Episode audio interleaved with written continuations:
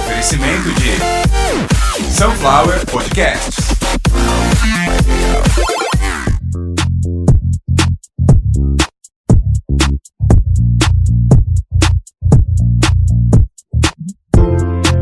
Caviar uma ova, edição de número 90. Um canal da Sunflower Podcast. uma usina de podcasts. Eu, Carlos Santo Forte, que apresento este sensacional podcast que está no seu segundo ano no Spotify. Queria agradecer muito, de verdade, a audiência nesses quase dois anos. Agradecer todo mundo que ouve pela Apple Podcasts, pelo Deezer e pelo Spotify, que é quase 85% aí da, da minha audiência é via Spotify. Seja lá por onde for, a audiência para mim é igual. É claro que eu trabalho eu faço o trabalho de uma maneira que em uma plataforma que oferece mais recursos e é mais acessível, e eu digo mais acessível porque você vai lá na sua loja de aplicativo qualquer, você baixa o Spotify, se você não quiser pagar ou não puder pagar, você vai usar a versão free, onde os podcasts são totalmente free também. Você pode baixar, você pode ouvir na ordem que quiser. Caviar uma ova, aliás, Spotify, seguir, por favor, compartilhar. Nunca fiz isso. Vocês agora, poxa, cara com essa idade, né? Como eu tenho ouvido muito, pô, um cara dessa idade, no nonagésimo episódio, por favor, tô começando agora.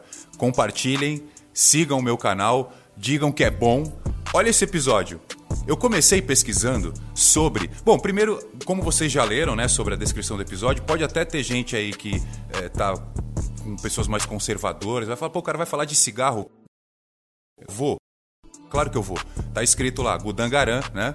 Então, é um cigarro que ele foi praticamente uma moeda entre anos 80 e 90. Vou contar toda a história dele, mas o porquê que eu cheguei nessa história? E claro, no final do episódio, né? É, é a pérola do episódio. Eu tirei essa informação e fui investigar. Né, foi de um podcast muito sério, do Rodrigo Magal o Brochada Sinistra. Eu, eu, Michael Jackson tá vivo, tá entre nós e vamos falar dele, mas isso no final do episódio.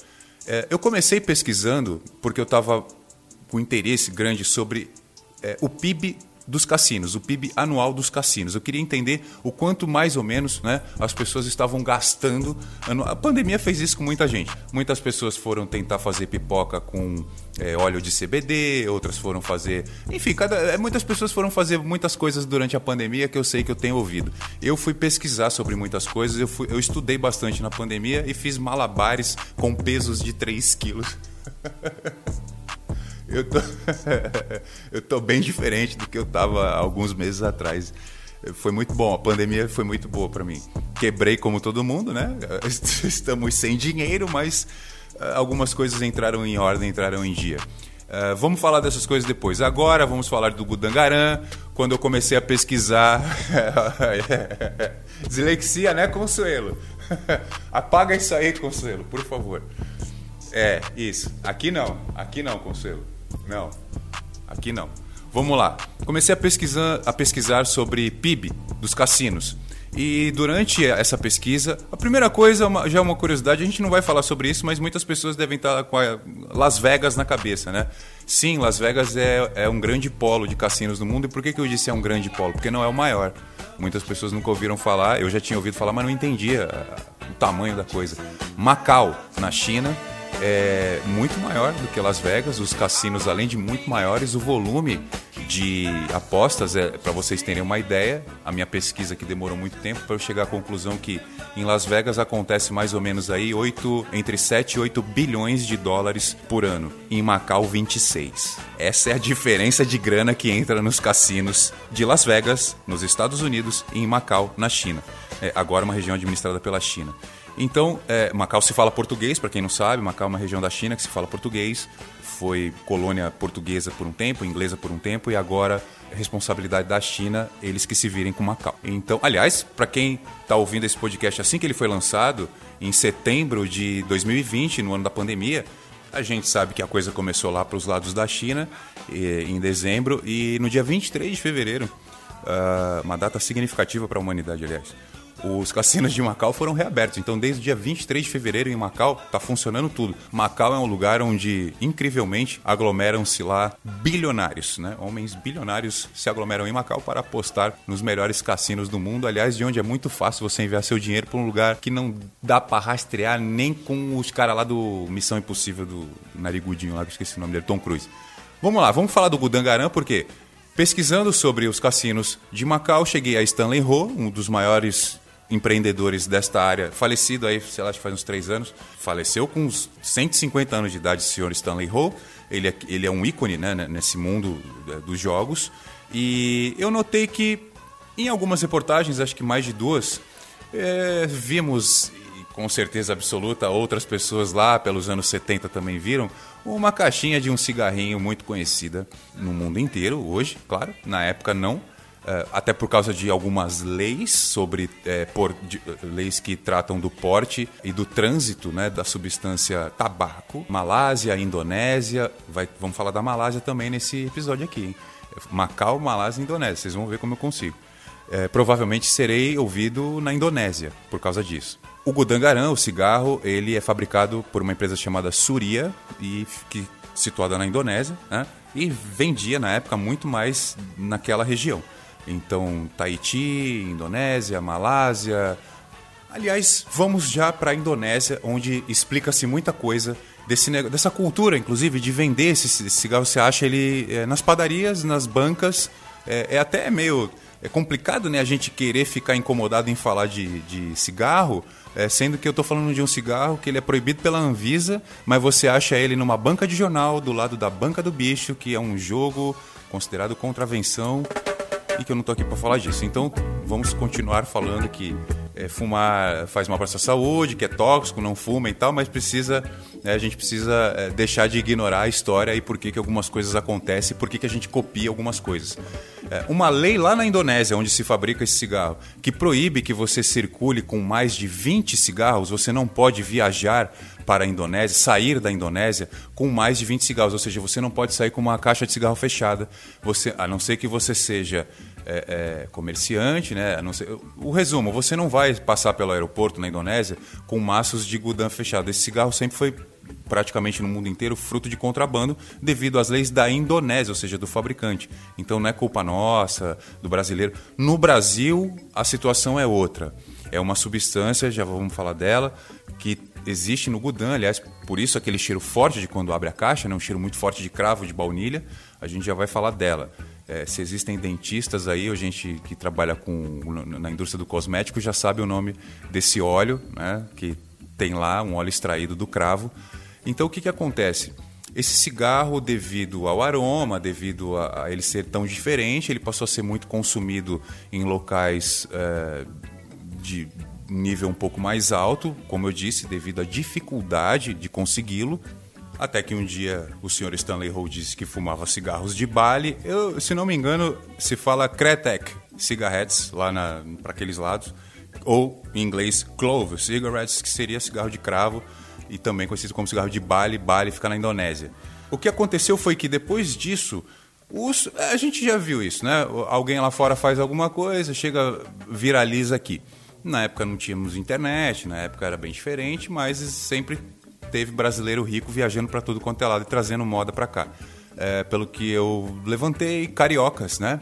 É, cariocas ricos que viajavam muito para Macau, acabaram trazendo aí o Gudangaram para cá e de lá para cá a coisa, né? Ele foi, começou a ser muito consumido nas noites.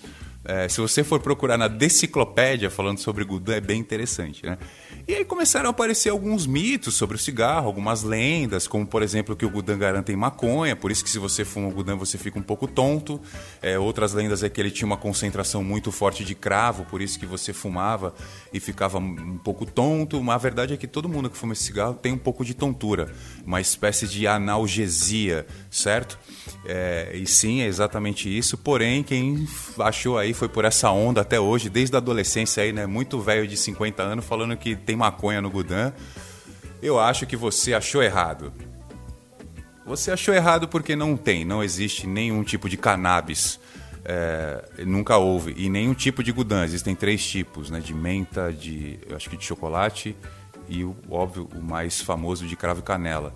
É, cravo, canela e baunilha. Poucas pessoas foram pesquisar, tenho certeza que alguns já foram, mas é cravo, canela e baunilha. E sim, né, o que dá a tontura, um óleo chamado eugenol, uma substância usada eh, na indústria do cosmético e da odontologia, por isso eu disse né, que talvez se tivesse gente dessas áreas já sabem do que se trata.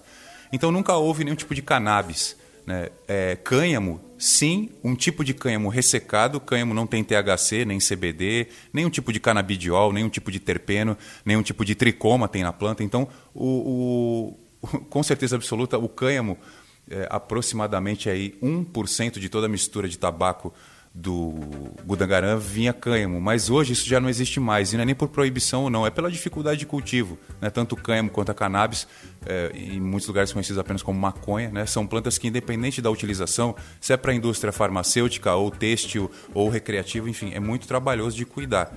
Então, não, no Gudangarã não tem nenhuma substância a não ser tabaco, nicotina, alcatrão, aquelas coisas do cigarro, e aí o que dá esse cheiro absurdamente forte de cravo, o eugenol. O eugenol que no Brasil é proibido qualquer tipo de eh, consumo que não seja como eu citei, para a odontologia, para o cosmético, ele não é comestível, ele não é consumível dessa maneira. Então, é, a Anvisa, como vários outros órgãos de vigilância sanitária de vários países, não permitem que o Gudangaran seja comercializado como cigarro, porque, na opinião deles, é, ele é altamente cancerígeno devido é, ao eugenol, que tem, como eu disse, né, uma ação analgésica, tem uma é, ação de alívio, bactericida, ela é, é, uma substância que consegue anular o efeito de várias bactérias que existem na boca, por isso que é usado pela odontologia, né, para parar ou diminuir dores e também, como eu disse, no controle, no avanço de algumas bactérias. Então, não,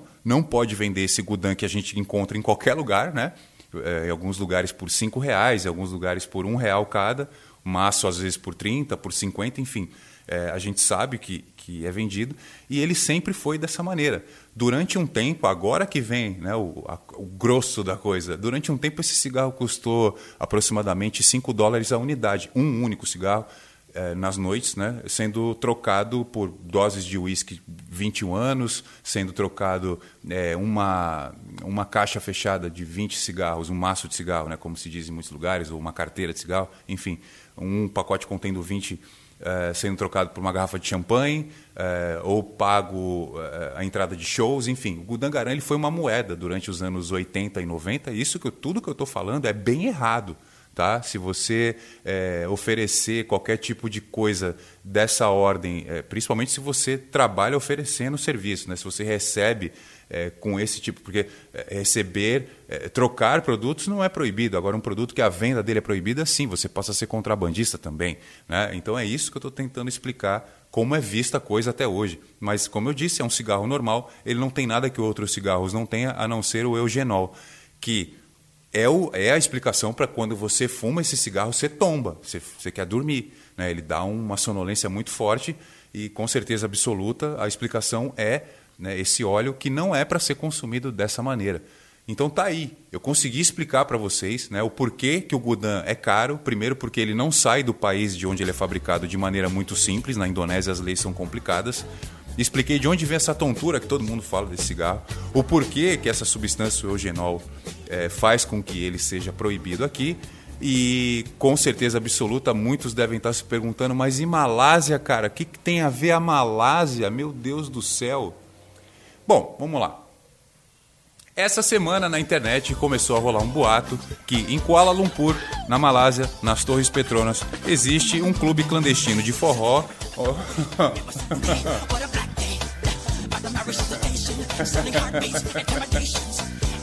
Onde Michael Jackson foi, foi visto. Isso tudo começou, vou explicar para vocês. É assim, eu já falei isso numa live da Júlia Rabelo e a Fernanda Paes Leme, numa outra live lá de uns caras que eu ouço no podcast lá, o professor comunista Vitinho Soares. e o nosso ícone da podosfera, o nosso good guy da podosfera aí, Alexandre Níquel. É, eu expliquei para eles, expliquei para... Eu tenho explicado aí, né, que é real, que Michael Jackson foi visto num forró na Malásia. Teve uma live. Se teve uma live, como é que o cara tá morto? Mas isso tudo começou quando eu ouvi num podcast muito sério do Rodrigo Magal, o Brochada Sinistra. Ele, Gabriel Totoro e o Galatron, nosso outro menino de ouro aí da podosfera. Espero trazer o Galatron para conversar comigo. Antigo Gatotron, né? e aí o que aconteceu? Oh, oh, é mais fácil eu colocar aqui, ó, para vocês ouvirem um pedacinho só de onde eu tive a certeza que a coisa era verdade.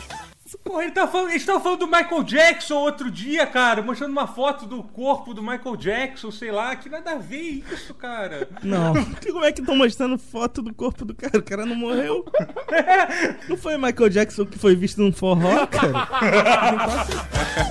então, foi isso. Aí eu comecei a pesquisar, achei a live. Depois da live eu vi que tem, inclusive, já o próprio Michael Jackson cantando forró e dançando forró. E, ó, a gente já tá terminando o episódio, era rapidinho esse negócio. Eu queria falar só do Gudan mesmo. Aliás, esse Smooth Criminal que tá tocando aí, do forró, a live foi isso aí, pô. Isso aí foi ao vivo. Link tá na descrição do episódio. Você que quiser doar aí qualquer coisa pro Caviar Uma Ova, vai lá no PicPay. Link na descrição do episódio é picpay.me barra Sunflower Podcasts ou barra Caviar Uma Ova. Quiser Telegram, quiser falar com a gente, o e-mail é sunflowerpodcasts.gmail.com. Este episódio do Caviar Uma Ova, episódio de número 90, é um oferecimento de Sunflower Podcast. Uma usina de podcasts. Voltamos no próximo episódio com mais um monte de bobagem, mais um pouquinho de coisa séria e às vezes não necessariamente nessa mesma ordem. Um abraço, até logo.